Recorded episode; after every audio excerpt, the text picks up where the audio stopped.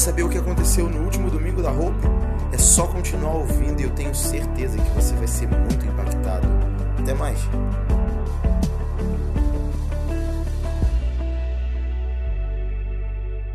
Muito obrigado, Jesus, porque sabemos e temos consciência do seu perdão, do seu amor sobre nós.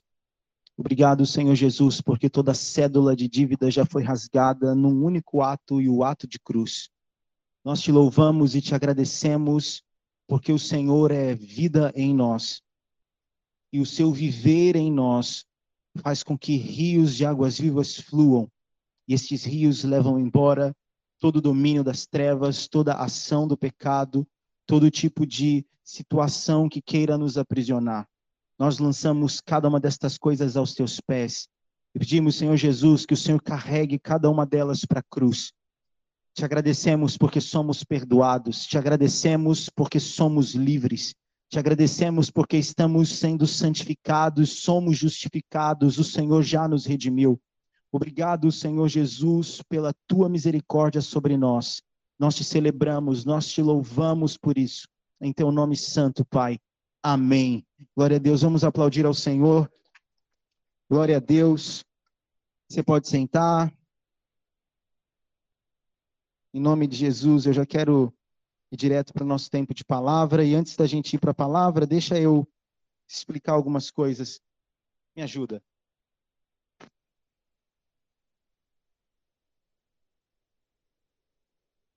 É, primeiro, queridos, que a gente, de alguma forma, aprendeu muito errado sobre. Agora eu tenho que ficar, né?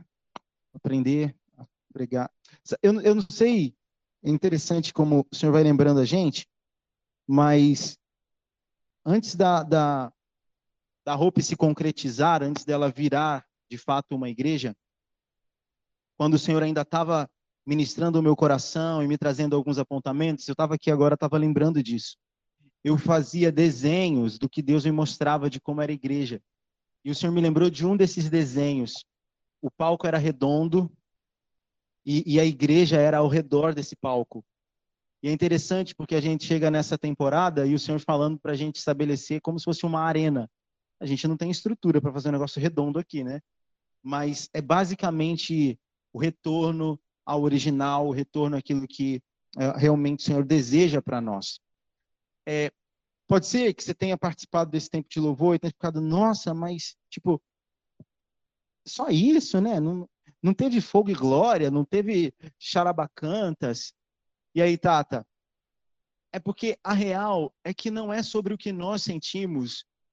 Um culto é sobre dar prazer a Ele, não nós encontrarmos prazer, não nós encontrarmos satisfação.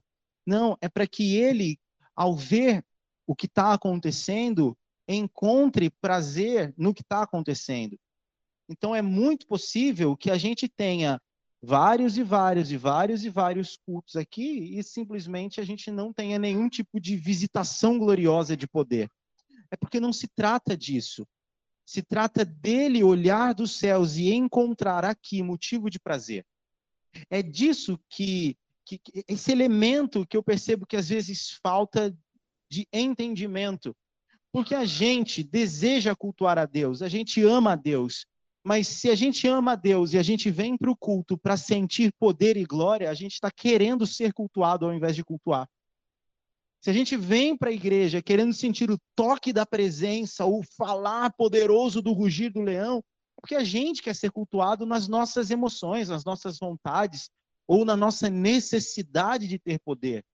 Mas quando a gente vem para o culto com o único objetivo de dar a Ele prazer, então há um verdadeiro encontro.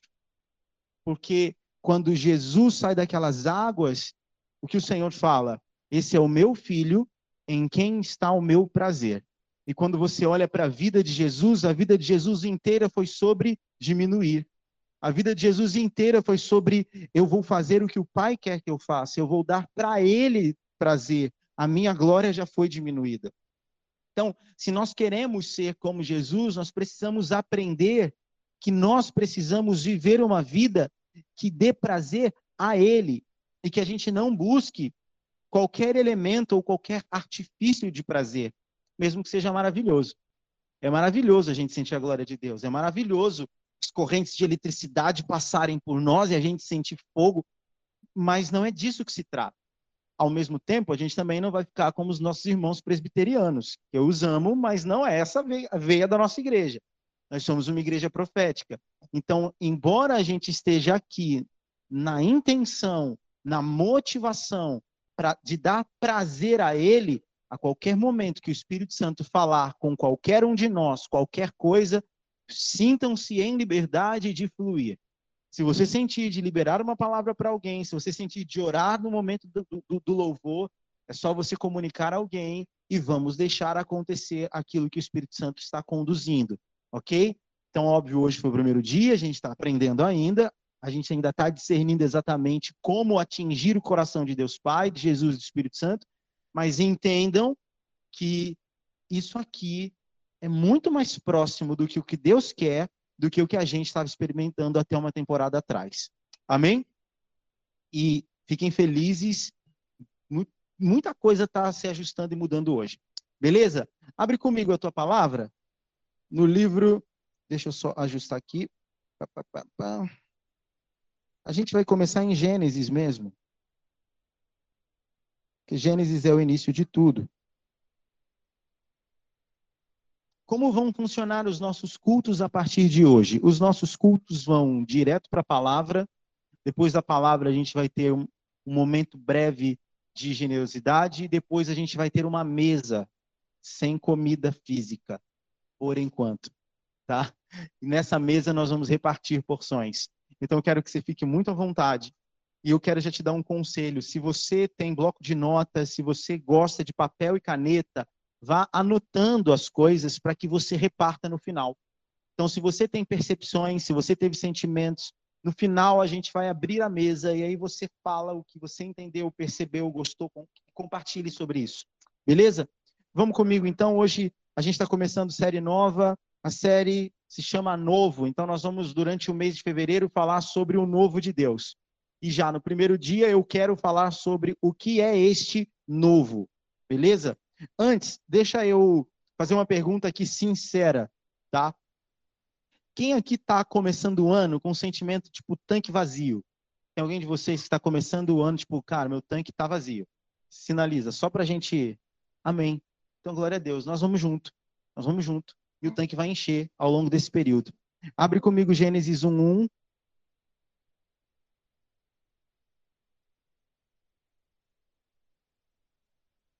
Eu vou ler uma tradução que ela é pouco conhecida, é uma tradução chamada O Livro. Mas você vai entender o que está escrito aí. Quando Deus começou criando o firmamento e a terra, esta era de início um caos e como uma massa amorfa com o Espírito de Deus planando sobre os vapores que enchiam as trevas. É interessante porque a maior parte das traduções brasileiras, Almeida, Nova, Nova Versão Internacional, eles falam que no princípio a terra estava sem forma e vazia, certo? Então, quando a gente pensa em terra sem forma e vazia, a gente costuma pensar nesse lugar como um grande deserto. Concorda comigo? Então, um lugar sem forma e vazia é tipo um grande deserto branco. Mas quando a gente vai para a tradução literal do hebraico, a palavra caos faz mais sentido. E ela faz mais sentido porque, para Deus, tudo que não tem a forma que ele estabelece significa caótico. Então, qualquer coisa que não tem o formato, ou que não é estabelecido segundo o padrão que Deus criou, para Deus isso é caótico. Então, quando a palavra fala que a terra estava caótica, ela está querendo dizer que ela era um vazio. Um grande vazio, mas um vazio de quê? Ela, se você for parar para prestar atenção, ela não era totalmente vazia, já existia água. Porque antes de Deus começar a criação, a palavra fala que no princípio a terra era sem forma e vazia, haviam trevas sobre a face do abismo, e o Espírito de Deus, que já estava aqui, pairava sobre a face das águas. Então não era totalmente vazio. Tinha abismo, já tinha água.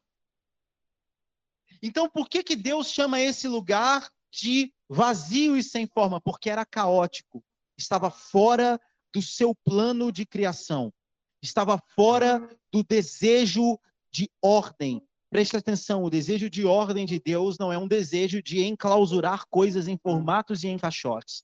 O desejo de ordem de Deus é um processo onde há relação de interdependência. Uma coisa depende da outra dentro de um sistema.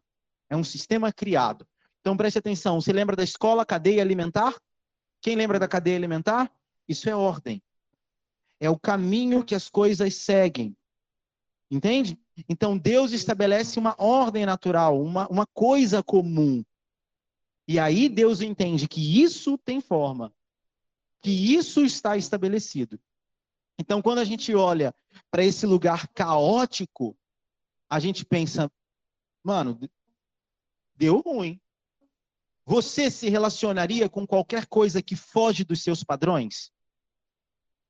Você pega aquela pessoa, eu estava vendo hoje uma charge muito interessante, que é de duas caras que eles estavam na máquina de doce do trabalho. E aí um olha para o outro e fala, Ei, como é que tá seu dia? Meu dia tá bem. Ai, que bom. Irmão, você tem cara de batista. Ah, eu também sou batista. Você, você é calvinista? Eu também sou calvinista. Quais são os cinco pontos? E eles vão, tipo, concordando e concordando em cada coisa, e eles, as carinhas ficando mais felizes. Aí no final um vira e fala assim, mas e a Constituição tal? Não, mas aí você já é demais. Aí ele pensando, Batista nada. Isso daí é um Batista frouxo, porque ele. A verdade é que a gente não gosta de se relacionar com aquilo que foge a um formato que a gente já estabeleceu. Que a gente acha que é um padrão aceitável, que a gente acha que é legal, que a gente acha que. Sabe? Qualquer coisa que foge do nosso normal, pra gente é uma coisa meio. Algum de vocês gosta de funk? Quem gosta de funk? Ninguém gosta de funk. E se chegasse aquele irmão que vira e fala assim: Eu odeio qualquer tipo de música, e mano, eu amo, é pesadão, proibidão mesmo. Você iria nos lugares que esse cara vai? De verdade, sem hipocrisia? A gente não iria. Porque a gente tende a repelir o que é diferente e se sente atraído pelo que é igual ou pelo que tem de necessidade. Se eu tenho alguma necessidade na Ana Clarice, se a Ana Clarice for diferente de mim, eu até vou me atrair. Porque eu tenho uma necessidade, de alguma forma ela pode me suprir. Só que olha como que é interessante. Deus olha para esse cenário caótico, totalmente diferente do que ele é na sua natureza, na sua essência, de todo um universo que ele já havia criado, estabelecido, ele decide que era nesse lugar caótico que ele ia começar a sua obra de criação. Vocês não acham isso poderoso demais? Mais poderoso ainda é porque isso se repete frequentemente.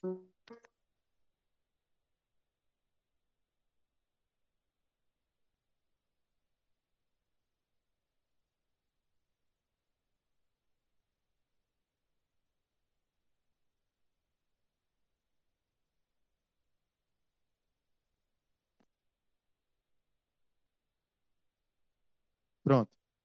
E eu acho isso muito poderoso, porque isso se repete todos os dias. Porque um dia, para Deus, eu era esse ambiente caótico. Você era esse ambiente caótico.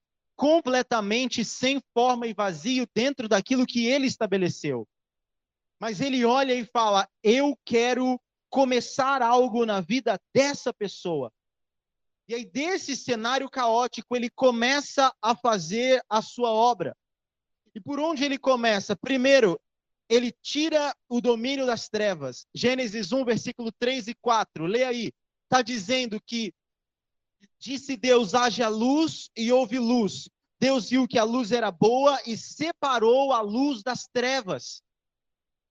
Então, a primeira coisa que Deus faz na obra da criação, mas também na nossa vida, é retirar o domínio das trevas. Antes, as trevas cobriam a face do abismo. Agora Deus disse: haja luz, e Deus separa uma coisa da outra. Quando o haja luz de Deus entra na nossa vida, as trevas perdem o domínio. E eu posso te fazer uma pergunta óbvia: quem é o haja luz de Deus? Jesus diz: Eu sou a luz do mundo. Ele é a luz. E quando essa luz ela entra na minha vida, na tua vida, as trevas perdem o domínio, Deus as separa. Preste atenção, não quer dizer que você não vai ser mais tentado, não quer dizer que você não vai mais passar por aflições. Não. Vai continuar passando, mas você não está mais sob domínio das trevas, porque a luz chegou. Paulo vai falar em Gálatas 5, para liberdade nós somos chamados, nós somos livres. Essa é a primeira coisa que Deus faz. Logo em seguida, Jesus entrou, haja luz de Deus entrou. Então ele começa a colocar em ordem as coisas que já existiam antes. Lembra que eu disse que já existiam algumas coisas antes na terra? Assim como na minha vida e na tua vida, algumas coisas aconteceram antes. E ele vai começar a pôr em ordem. Gênesis 1, 6 ao 9. Depois disse Deus: haja entre as águas que já existiam um firmamento que separe águas e águas. Então Deus fez o firmamento e separou as águas que estavam embaixo do firmamento das que estavam por cima. E assim foi. Ao firmamento, Deus chamou o céu. Passaram-se a tarde e a manhã, e esse foi o segundo dia. E disse Deus: Ajuntem-se num só lugar as águas que estão debaixo do céu, e apareça a parte seca. E assim foi. Então Deus, além de criar algo novo, ele estava colocando a casa em ordem, organizando aquilo que já existia. E aí você acha que esse organizar o que já existia é de uma hora para outra? Você acha que Jesus entra no negócio e aí de uma hora para outra, pronto. Tá tudo, tá tudo certo. É óbvio que não. Ainda hoje, eu tenho certeza que Jesus está colocando coisas em ordem dentro de nós. A real, sabe qual é? É que a terra não resistiu. Quando Deus falou, a terra não resistiu. Sabe por que a nossa casa ainda não está totalmente em ordem? Porque a gente resiste. A gente dá desculpa, a gente empurra com a barriga, a gente quer dar uma de Jacó e ficar lutando com o anjo na frente do Val de Jaboque. E o Val de Jaboque era um lugar de passagem. Então, ao invés da gente atravessar, a gente está perdendo tempo lutando. Já parou para prestar atenção quantas vezes você está perdendo tempo lutando ao invés de simplesmente atravessar? Antes de um romper vem a luta. Antes de um romper vem um desafio. Antes de um romper vem uma dificuldade. Mas os teus olhos vão estar na dificuldade, no desafio, na luta, ou os teus olhos vão estar no romper. A gente está, às vezes, concentrando esforço no que não deve, e a gente não está se permitindo viver o plano completo de Deus. O plano completo de Deus para Jacó era pôr o nome dele de Israel mas ele queria ficar ali lutando com o anjo, lutando com o anjo. Enquanto ele não vencesse, nada ia acontecer. Até que quem desiste da luta? O anjo. Peraí, não dá, não. Vai. Eu vou logo tocar na sua coxa, vou mudar seu nome, resolve logo essa vida, porque você está perdendo tempo. A gente ri, mas às vezes Deus está tocando a gente em coisas que a gente nem precisaria ser tocado. Às vezes a gente vai recebendo marcas, às vezes a gente está recebendo cicatrizes que a gente nem precisava receber. Só porque Deus quer fazer, então ele fala: ah, meu filho, eu vou te dar um toque, você fica logo coxo aí, mancando, mas resolve a tua vida. Deixa logo mudar teu nome, você está lutando muito. Deus vai por acaso. Terceira coisa que Deus faz, ele, por último, começa a preencher os espaços vazios. Versículos 10 e 11. A parte seca, Deus chamou terra e chamou mares ao conjunto das águas. E Deus viu que ficou bom. Então disse Deus: Cubra-se a terra de vegetação, plantas que deem sementes, árvores cujos frutos produzam sementes de acordo com as suas espécies. E assim foi. E assim foi até o último dia de criação. Deus criando coisas novas. Porque se antes estava sem forma e vazia, Deus, no seu processo criacional, ele estava preenchendo. Então, tinha coisas que precisavam ser é, é, colocadas num lugar vazio. Outras coisas, como foram retiradas de um lugar, agora precisavam ser preenchidas. Então, ele começa a criar um, eco, um, um ecossistema, um ambiente, um lugar onde a vida pudesse existir. Muito mais do que pôr a sua casa em ordem, muito mais do que ajustar as coisas dentro de nós, Deus vai criar condições, Deus vai criar mecanismos, Deus vai criar coisas, situações, vai fazer do zero surgir para que a vida possa florescer. É isso que Paulo fala. Esqueça as coisas passadas, porque agora vocês são uma nova criatura. Uma nova criatura não pode viver numa antiga terra caótica. Uma nova criatura precisa de um ambiente novo. Uma nova criatura precisa da vida de Deus. Uma nova criatura precisa do Criador.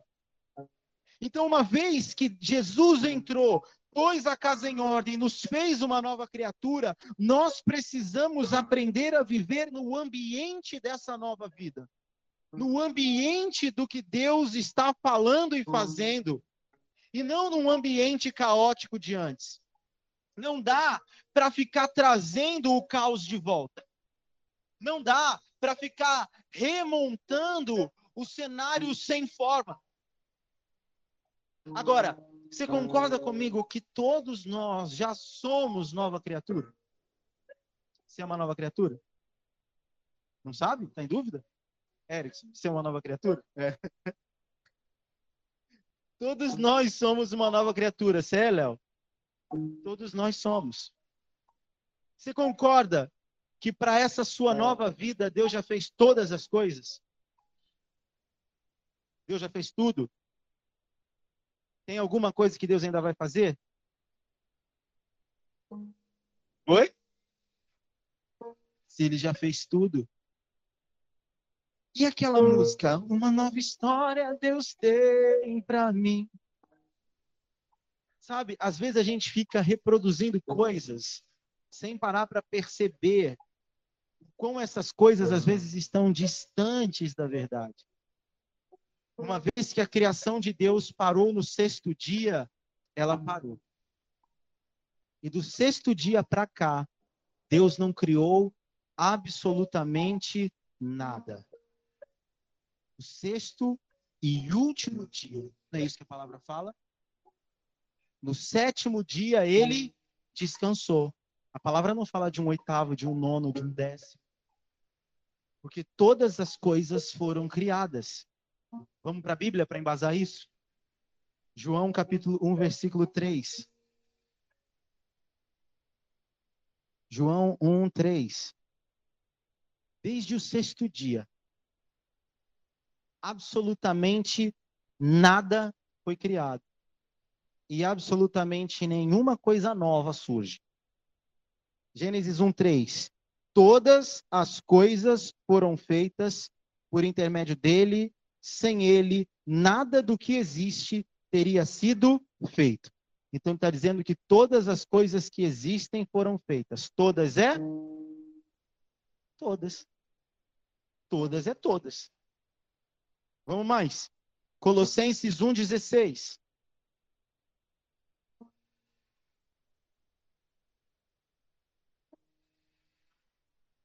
Pois nele foram criadas todas as coisas nos céus e na terra, as visíveis e as invisíveis, sejam tronos ou soberanias, poderes ou autoridades, todas as coisas foram criadas por ele e para ele.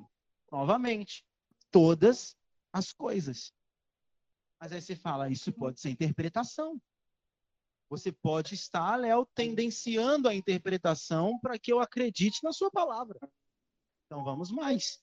Eclesiastes 1, 9 e 10.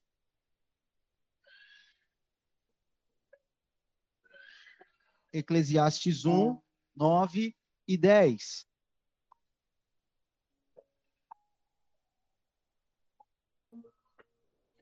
O que foi tornará a ser o que foi feito, preste atenção, se fará novamente. Não há nada novo debaixo do sol. Haverá algo que se possa dizer, veja, isso é novo? Não. Já existiu há muito tempo, bem antes dessa época. É isso mesmo que a gente acabou de ler. Não há nada novo. Agora, o que foi feito se fará novamente. Às vezes a gente tem a impressão de que está experimentando o novo de Deus. A gente às vezes tem a, experi a experiência, a sensação de que está entrando num. Cara, isso é novo. Deus está falando coisas novas, Deus está se movendo de uma forma nova. Ah, eu vejo novidade de vida. Mas na verdade não é novo. É aquilo que já foi feito sendo refeito. Mas refeito onde? Ou refeito, será refeito mesmo? Será que Deus está atestando a sua incapacidade ou a sua imperfeição e ele fala: não, vou fazer de novo? Quando a gente olha para a história de forma cronológica, a gente percebe que a humanidade, o povo de Israel, experimentou de tempos em tempos algum frescor de Deus, um, um, um, um refrigério, um bálsamo, um derramar que apontava para uma coisa nova. Quando a gente vai lá para Gênesis 6, vocês sabem de cabeça do que se trata Gênesis 6? Estudo com o Leandro vai ajudar vocês a descobrirem o que está escrito na Bíblia. E a gente vai começar, se não agora fevereiro, mês que vem, um estudo mais aprofundado. Então, mergulhe em leitura. Gênesis 6 está falando de Noé. A gente percebe um frescor de Deus vindo a partir de Noé. Depois, salte para Gênesis 12. O que está em Gênesis 12? Começo de uma história. Abraão. Há uma relação nova acontecendo ali, ou aparentemente nova. Depois de Abraão, a gente dá um salto maior, a gente tem uma nova perspectiva, nova entre aspas, acontecendo com Davi. Aí a gente salta mais um pouco, então nós chegamos a Neemias, Esdras, um resgate de alguma coisa. Depois a gente tem lá Jesus, óbvio. Agora, o que estes homens e o que estas passagens têm em comum? Alguém lembra em que momento da história Deus decide chamar Noé? Não há homem justo na terra. Todos tinham se corrompido. Todos tinham abandonado a forma de Deus. Todos tinham se desviado da criação, estavam retornando para o caos. Então Deus escolhe um homem para trazer de volta a criação. Deus escolhe um homem para falar a partir dele, eu vou começar de novo. Que na verdade não era um começar de novo, era um resgate. Depois de Noé, a gente tem o povo de Abraão, a história de Abraão. Se a gente contextualizar Abraão, Abraão surge em qual cenário? Abraão surge num cenário onde Sodoma e Gomorra, duas cidades, eram das mais proeminentes dentre cinco cidades. Elas eram cidades que exportavam conhecimento, riqueza, cultura. Eram cidades que as pessoas iam até ela, assim como hoje a gente tem o sonho americano. As pessoas iam até Sodoma e Gomorra para aprender cultura local. Então Deus escolhe Abraão e faz com Abraão uma aliança. E nessa aliança, ela, essa aliança culmina no povo de Israel, recebendo cultura da parte de Deus, informação da parte de Deus. Depois a gente salta para Moisés, e novamente o povo havia se perdido lá no Egito. Eles não cultuavam mais, eles não adoravam mais, eles carregavam a cultura egípcia eles abraçavam os deuses egípcios, eles não sabiam até que ponto eh, quem Deus era, tanto que eles constroem um bezerro de ouro depois. Mais uma vez, de retorno para o caos. Então Deus escolhe um homem para trazer de volta a essência. Em seguida, nós vemos Davi, Davi findando o período dos juízes, um período onde o livro de juízes fala tantas vezes que porque não havia rei sobre a terra, cada um fazia segundo era proposto no seu coração.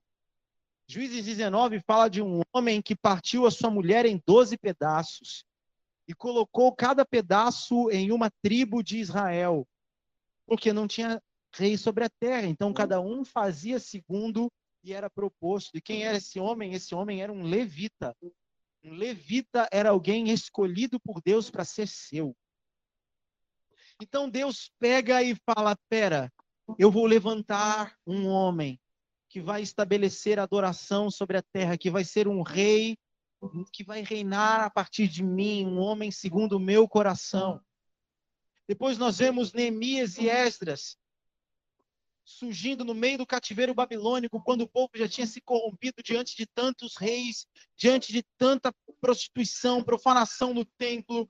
Então, Deus levanta dois resgatadores que trariam o povo de volta, restaurariam a cidade, mas também restaurariam o sacerdócio. Depois de Esdras e Neemias, os profetas começam a declarar sobre uma, um próximo lugar, um, uma coisa nova de Deus. E a gente vai ver se isso era tão novo assim mesmo. Ele está falando de Jesus, e Jesus surge no auge do Império Romano, vencido, é, que havia acabado lá com a, com a revolta dos macabeus ali, a religião, o sistema judaico totalmente corrompido, politizado, completamente perdido da sua essência. Então surge o Cristo. E o Cristo comissiona os apóstolos não para que fizessem novos crentes, mas para que fizessem discípulos. Discípulo é quem segue o passo do mestre, discípulo é quem aprende e ensina o que aprende, o que e ensina o que aprendeu. E aí aqui estamos nós. E depois de Cristo e dos apóstolos, quantos avivamentos e quantas histórias, quantos homens Deus levantou, mas não era para fazer exatamente uma coisa nova.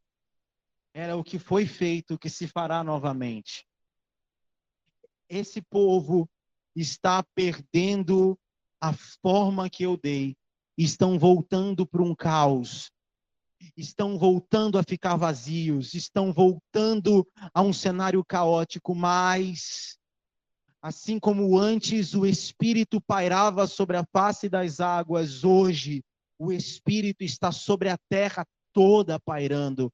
Hoje ele não é mais comissionado por Deus sobre um ou sobre outro, ele está sobre toda a terra.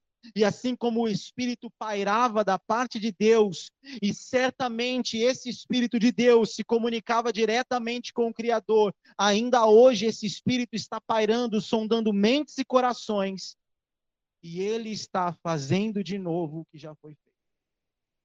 Então, quando a gente fala estamos vivendo o novo de Deus, nós não estamos fazendo ou vivendo nenhuma coisa nova. Nós só estamos voltando ao ponto original. Sempre que a gente sentir algo novo, não, não há nada novo. A gente só está indo para o lugar onde a gente já deveria ter estado. Abra comigo Isaías 43, 7.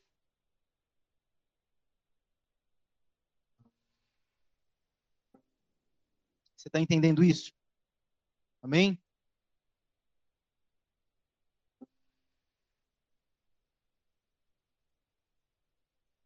Todo o que é chamado pelo meu nome, a quem criei para minha glória, a quem formei e fiz.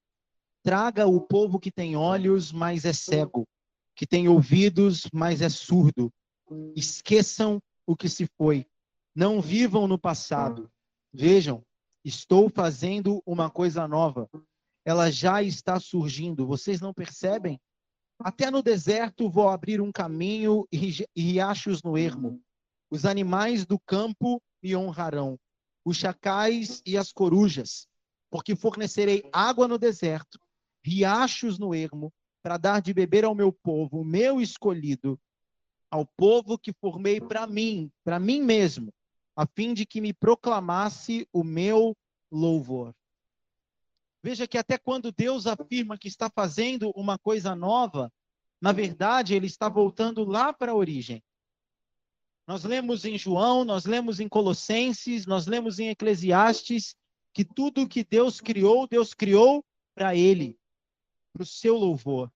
Colossenses fala que nós fomos criados para o louvor da sua glória. E aí nós lemos Isaías, que é uma profecia do próprio Deus falando, dizendo: Eu estou fazendo uma coisa nova e a criação me honrará. Os chacais, as corujas me honrarão. É um retorno ao que já era. Eu estou criando rios no deserto. Jardim do Éden, cercado por quatro rios. Não há nada novo. Tudo o que supostamente para nós é novo, num tempo cronológico, já está, já foi estabelecido.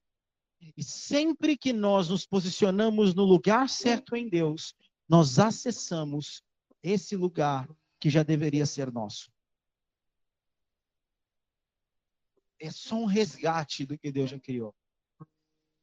É só um trazer de volta, um mergulhar para dentro dele um retornar para o original. Abra a tua palavra em Mateus capítulo 12, versículo 43. A gente precisa aprender a deixar esse vazio caótico e preencher o nosso interior com a sua glória. Não é simplesmente deixar que o haja luz venha ou que a casa seja colocada em ordem. Tem de ser ocupado. Mateus capítulo 12, versículo 43. Preste atenção. Quando um espírito imundo sai de um homem, passa por lugares áridos, procurando descanso e não encontra. E diz: Voltarei para a casa de onde saí. Chegando, encontra a casa desocupada, varrida e em ordem. Então vai e traz consigo outros sete espíritos piores do que ele, que entrando passam a viver ali. E o estado final daquele homem torna-se pior do que o primeiro. Assim acontecerá a esta geração perversa. Uma vez que nós saímos do domínio das trevas, que o haja luz de Deus entrou, vocês lembram qual é a segunda coisa que acontece? Ele põe a casa em ordem. O espírito imundo sai de um homem, roda por lugares áridos, e ele fala: Vou voltar para a casa de onde saí. Quando ele chega na casa, o que, que ele encontra? A casa vazia e em ordem, mas desocupada. E aí ele fala: Vou dar uma festa aqui casa está arrumada. Varrida. Não tem ninguém? Usa o capião. Vou tomar posse. A real, irmão, é que não adianta a gente caminhar só metade do processo.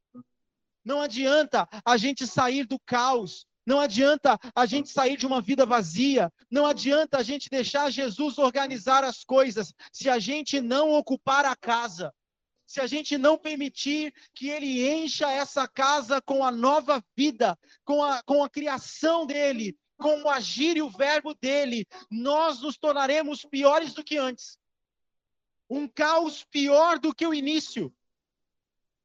Você já viu gente que se converteu, entre aspas, mas que não caminhava o processo, não queria participar do processo de Deus, não queria aceitar o processo de Deus. Sabe o que acontece? Se você reparar, está pior do que antes, não está? Eu conheço gente que era melhor nem ter se convertido. Porque está pior. Mas não é que está pouco pior, está muito pior. A verdade é que todos nós éramos endemoniados. Todos nós porque estávamos no domínio das trevas. Agora, no dia que Jesus entrou e o haja luz de Deus veio, nós tomamos uma decisão. Eu quero a luz. Só que essa decisão, ela precisa continuar sendo sustentada todos os dias da nossa vida, nas minúsculas escolhas que a gente faz. Todo dia nós precisamos escolher a luz. Todos os dias nós precisamos escolher Jesus e nos relacionar com essa voz criadora, porque essa voz, quando fala, faz. Então, todas as vezes que eu ouço a voz de Deus, essa voz está produzindo dentro de mim, ocupando um espaço vazio. Não há relação com Deus sem a sua voz. A fé vem por ouvir e ouvir a palavra. A palavra ela não é lida, a palavra é ouvida. Então não há relação de ocupação, de preenchimento sem a audição estar antenada. Se você está ouvindo o YouTube, ouvindo o que Deus fala para os outros, você não está ouvindo o que Deus fala para você. A real é que Deus não vai ocupar a casa do Alexandre com o que ele fala para mim. O que ele fala para mim ocupa a minha casa. O que ele fala para mim me coloca nesse lugar original. O que ele fala para mim me posiciona nesse novo que não é novo. Agora, o que ele fala para o Alexandre não me posiciona nesse lugar. Nós precisamos voltar ao original. E no original, todo fim de tarde, Deus vinha ao encontro de Adão pessoalmente. Todos os dias, Deus quer ter um encontro pessoal conosco.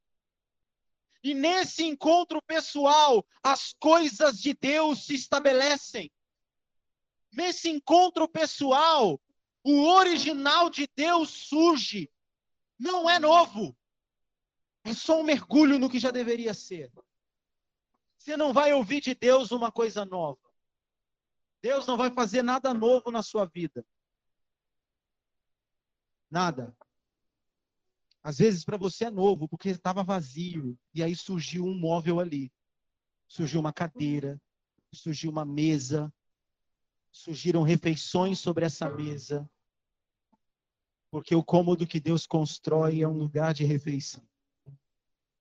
Deus não constrói cama para dormir, porque Deus não dorme. Deus constrói uma mesa de refeição para que todos nós nos assentemos. É por isso que Jesus fala que aquele que tem sede beba e aquele que tem fome vai e coma. Porque o que Jesus veio fazer não é dar descanso para mim para você. O que Jesus veio fazer é nos dar alimento. Jesus fala, Zé, João 4,34, o meu alimento é fazer a vontade do que me enviou e completar a sua obra. Porque o que Deus quer dar é alimento, não é descanso. Então, quando a gente volta para o original, a gente recebe alimento. Quando a gente volta para o original, a gente recebe combustível para continuar indo. E pode parecer que é uma coisa nova, mas na verdade é só a gente alinhando a roda. Estar aqui hoje nesse culto diferente não é novo. É só a gente voltando para o original. Ah, mas então o que a gente experimentou antes era falso? Não, não é disso que se trata. Por um tempo pode ter sido verdadeiro, mas insistir naquilo se torna falso às vezes. Veja, se a nuvem se move, a gente tem que se mover, concorda, Léo? Se a nuvem se move, a gente tem que se mover. Mas e o dia que a gente olha e fala, bem, isso é um nevoeiro? Nevoeiro não é nuvem. Se a gente se move com nevoeiro, a gente está fora do original. Nuvem é nuvem. Entende? Ah, é um eclipse aquilo ali. Então não vou me mover. Às vezes a gente começa bem, mas não sabe concluir a obra. E eu não tenho problema de dizer que nós estamos nos ajustando. Acho que a grande parte do problema da igreja brasileira é quando ela não sabe reconhecer as suas falhas. Então ela insiste em lugares de soberba. Glória a Deus que nós somos sensíveis ao Espírito Santo, corajosos. Glória a Deus que nós não temos medo de falar erramos, pecamos e vamos adiante porque eu acho que é disso que se trata.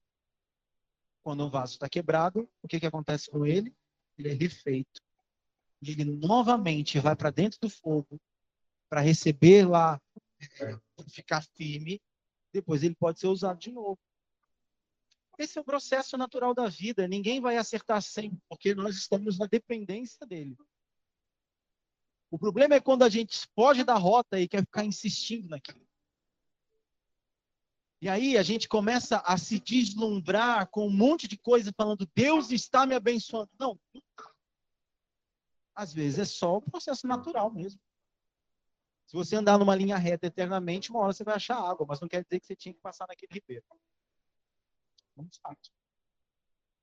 Então eu quero hoje, sabe, trazer um resgate para a gente. Eu quero hoje, com essa palavra, trazer uma restauração de esperança. De uma esperança que não é uma esperança por alguma coisa. Ai, Deus, faz alguma coisa nova. Não, a esperança a gente ter o contato pessoal, pessoal, individual, com o plano de Deus para nós. Se você puder, abra Zacarias 9:11. Zacarias 9:11.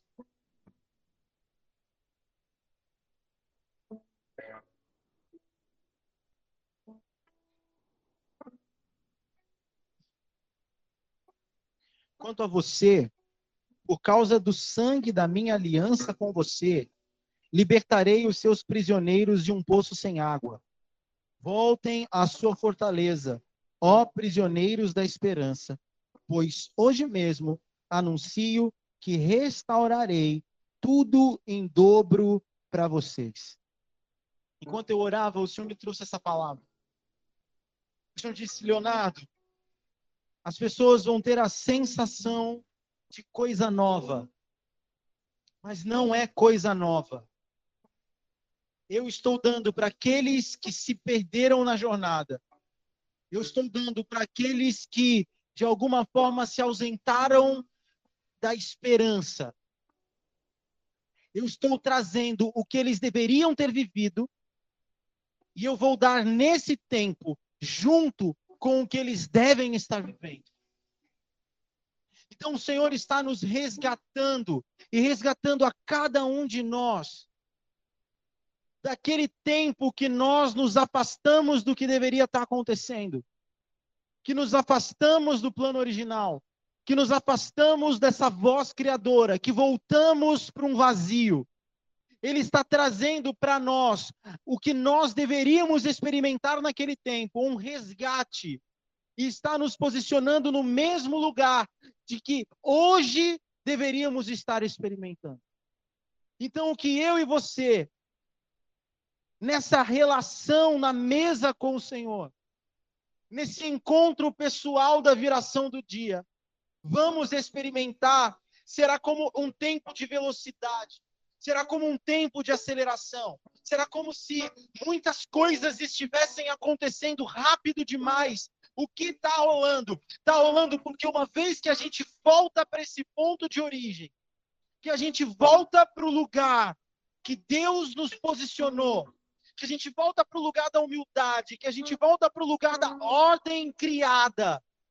Então nós vamos desfrutar da criação. E nós vamos desfrutar desde o dia que nós voltamos para o caos. Desde o dia que nós decidimos continuar no caótico. Então pode ser que você tenha, sabe, queimado cartucho no início da pandemia. Pode ser que desde o início da pandemia a tua relação com Deus seja mais sujeira, mais fake, mais performance do que originalidade. Deus tem resgate daquele tempo e também tem o de hoje para acrescentar. Pode ser que há um ano, seis meses, estava tudo bem e de repente enfia o pé na jaca. Não consigo mais. Deus tem resgate. Voltai à fortaleza, ó presos da esperança, porque eu vou resgatar em dobro para você. Não é que Deus vai fazer duas coisas. Deus está nos dando O que nós perdemos, nem em resgate, está nos acrescentando o que deveríamos estar vivendo hoje. É chegado um tempo de resgate e esperança. É chegado um tempo de encontro com o original, porque a nossa casa não vai estar mais vazia. A nossa casa vai estar ocupada e preenchida, não com entulho, não com ofensa, não com qualquer coisa que a gente bota para dentro, mas com a glória de Deus. Pare de ocupar o teu interior com o que não é a voz de Deus. Pare de ocupar o teu interior com qualquer ensino. Pare de ocupar o teu interior com qualquer coisa que, que te ofensa. Pare de ocupar o teu interior com imoralidade. Pare de ocupar o teu interior com fofoca, com disse-me-disse. -disse, e comece a ocupar o teu interior com a verdadeira voz de Deus que se ouve no encontro. Porque aí o seu interior será preenchido com a glória. E quando esse interior é preenchido com a glória, de glória em glória, nós nos tornamos a imagem do Filho. Não é uma coisa nova que é formada, é a coisa original. Nós não vamos nos transformar em alguma coisa nova para Deus. Nós vamos nos transformar no Filho perfeito que já foi criado. A nossa identidade não aponta para uma personalidade, a nossa identidade aponta para o Filho de Deus. Que sejamos como Ele é. Voltai à fortaleza, ó presos da esperança, porque eu vou restituir-lhes em dobro. Feche os teus olhos, se você puder, fique de pé. A boa notícia é que se de tempos em tempos, quando a coisa fica caótica, Deus levanta esse frescor Eu não sei se você tem a percepção, mas parece que o mundo está mais caótico do que nunca. Parece que as pessoas estão desejando mais o vazio do que Deus como nunca. É um bom tempo para o Senhor enviar a sua palavra e nós experimentarmos mais uma vez esse frescor de Deus. De 20 anos para cá, de 15 anos para cá, Parece que deu um nó no mundo.